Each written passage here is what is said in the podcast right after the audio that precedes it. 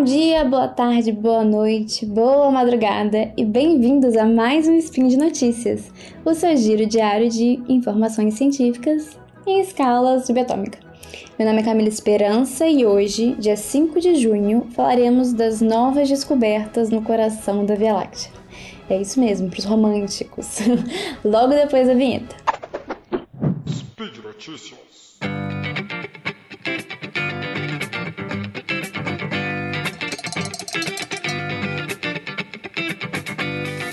Observar outras galáxias, em alguns aspectos, é na verdade mais fácil que observar a própria Via Láctea. Como a gente está dentro da nossa galáxia, né, pode ser mais difícil mesmo. E um dos aspectos que é mais difícil é olhar bem no centro da galáxia, no coração.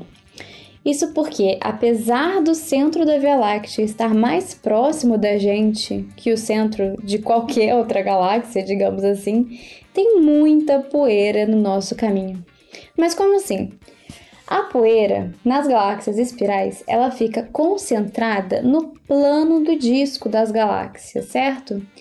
E essa poeira, como assim poeira, Camila? São grãos, são partículas mesmo que existem no meio interestelar.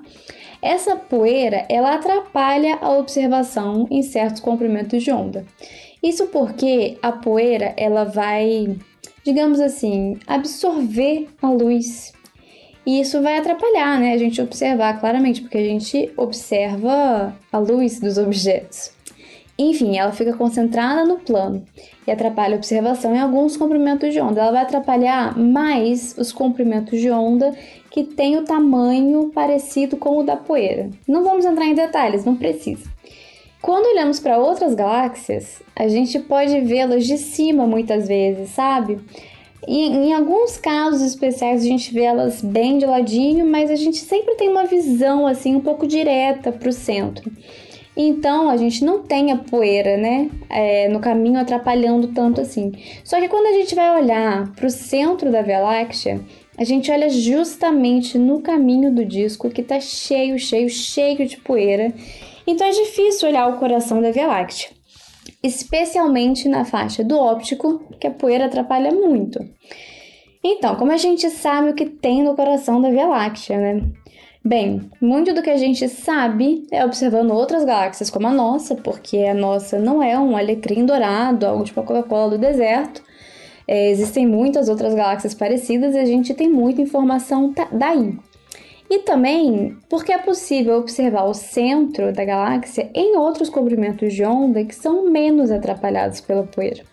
A poeira atrapalha mais os comprimentos de onda que têm mais ou menos o mesmo tamanho do grão da poeira. Isso é a região do óptico e parte do ultravioleta. Então, comprimentos de ondas menores que ultravioleta, ou seja, mais azuis, e maiores que o óptico, ou seja, mais vermelhos, são menos atrapalhados pela poeira. Então são melhores para estudar o coração da galáxia, por exemplo. Dito e feito, o descobrimento de hoje foi feito na região do raio-x, que é uma faixa do espectro mais azul que ultravioleta.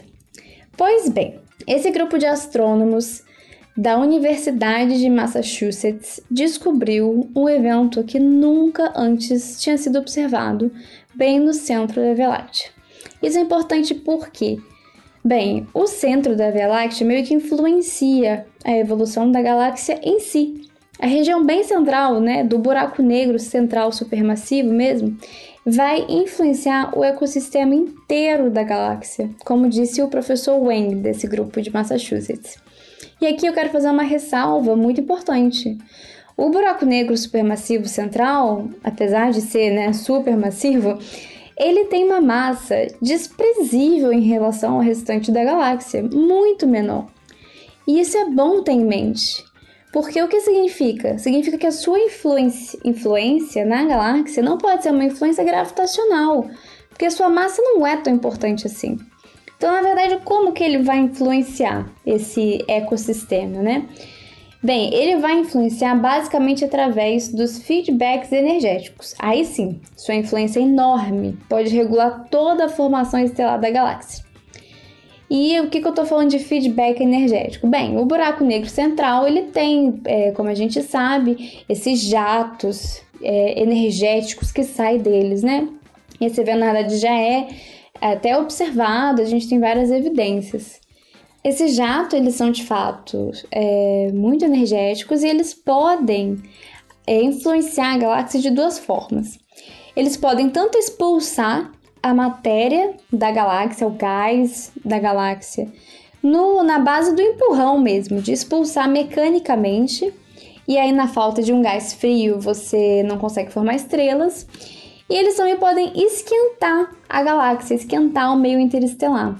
E bem, como eu disse, um meio interestelar quente é um meio infértil. Não dá para nascer estrelas, sabe?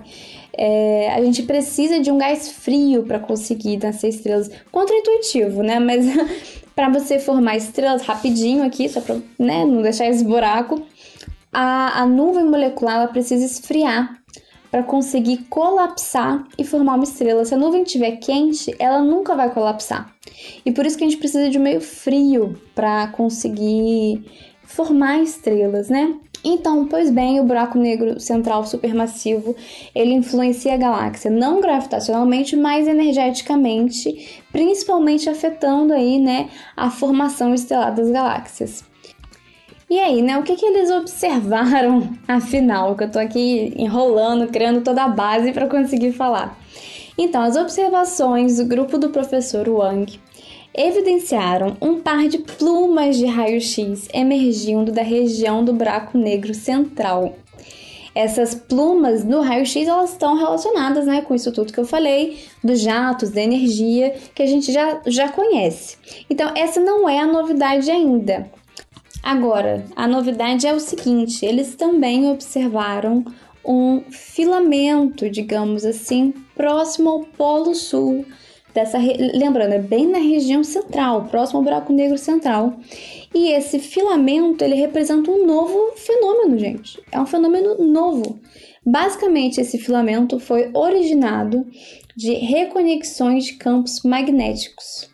Aliás, perdão, o fenômeno não é novo. A gente já conhece esse fenômeno de reconexão de campos magnéticos, mas foi a primeira vez que ele foi observado na região central da galáxia. Mas vamos lá. O que é a reconexão né, do campo magnético? A reconexão acontece quando você, digamos, força dois campos magnéticos juntos. Eles, eles se partem e se juntam, entendeu? Eles individualmente se partem, mas se juntam e se recombinam um com o outro. Isso, isso é uma forma bem assim, qualitativa de explicar a situação.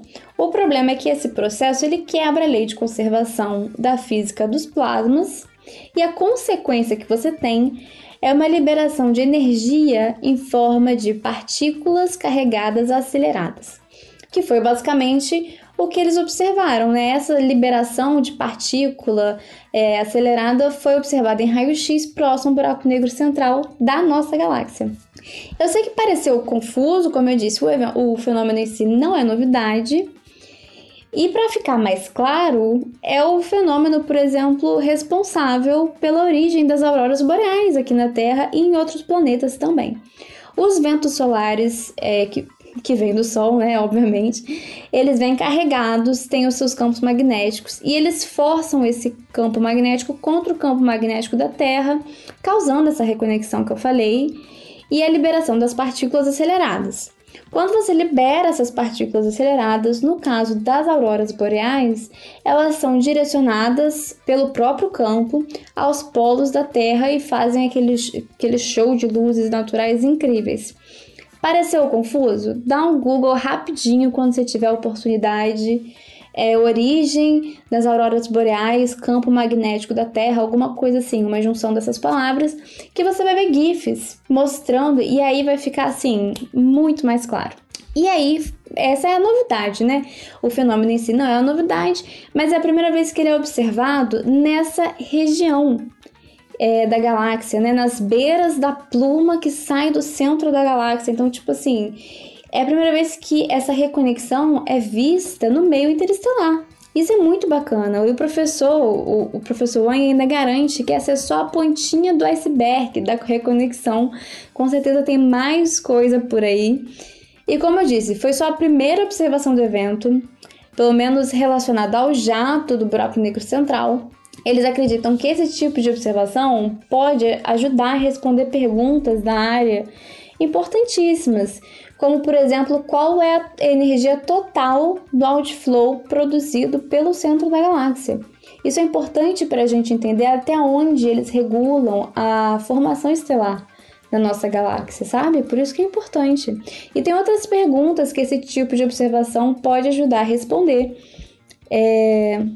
Como esses outflows são produzidos, como eles são transportados, né? Porque a gente está falando assim de uma escala de um buraco negro supermassivo central, bem pequenininho, para uma galáxia inteira. Então, como você tem esse transporte de energia? Como exatamente você consegue regular todo o ecossistema da galáxia a partir dessa região tão central? Mas, como eu disse, ainda tem muito trabalho para ser feito, foi só a primeira observação. E com certeza vai abrir portas e tem bastante coisa pela frente. Bom, gente, por hoje é só. Eu lembro que todos os links comentados vão estar no post. No caso, o link da matéria e do, da própria pesquisa mesmo que foi publicada. Se você quiser dar uma olhadinha lá, se aventurar, fica o convite. Deixa lá também seu comentário, elogio, crítica, uma declaração de amor que o dia São Março está chegando, ou, claro, a forma predileta de matar o Tarik. Lembra ainda que esse podcast só é possível acontecer por conta do seu apoio no patronato do SciCast, tanto no Patreon, Padrim e PicPay. Um grande abraço e até amanhã!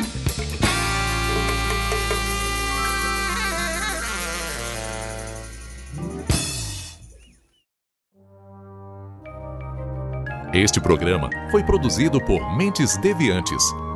deviante.com.br